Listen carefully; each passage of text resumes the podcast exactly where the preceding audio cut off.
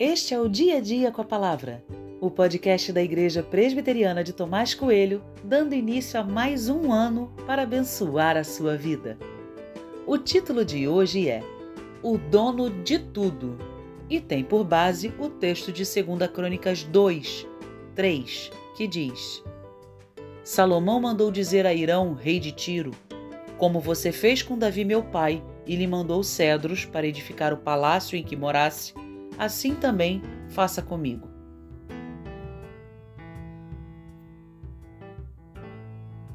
Algumas vezes já vi colado em alguns carros o adesivo que diz: Não sou dono do mundo, mas sou filho do dono.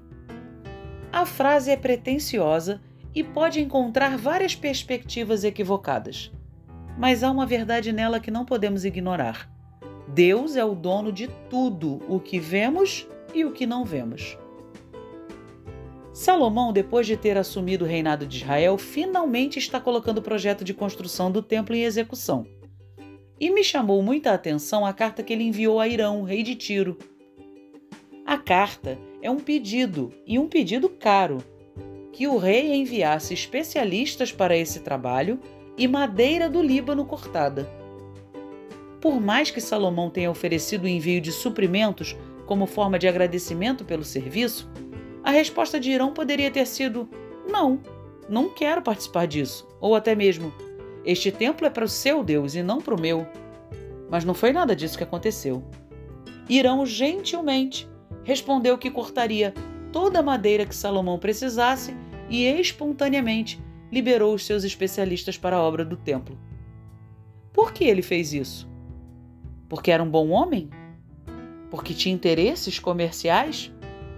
O que vejo é o poder de Deus. Deus é dono de tudo e, quando Ele quer, até os que não lhe prestam culto precisam obedecer. Deus poderia ter colocado dentro do seu povo os especialistas que ele queria. Poderia, inclusive, ter feito toda a madeira nascer dentro do território de Israel. Mas não.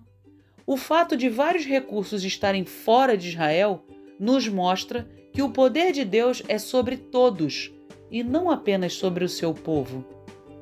Deus é dono de tudo. Fazendo você parte de uma igreja ou não, a sua vida pertence a Deus. Acreditando você ou não, a sua vida pertence a Deus. Não há como resistir a esse poder.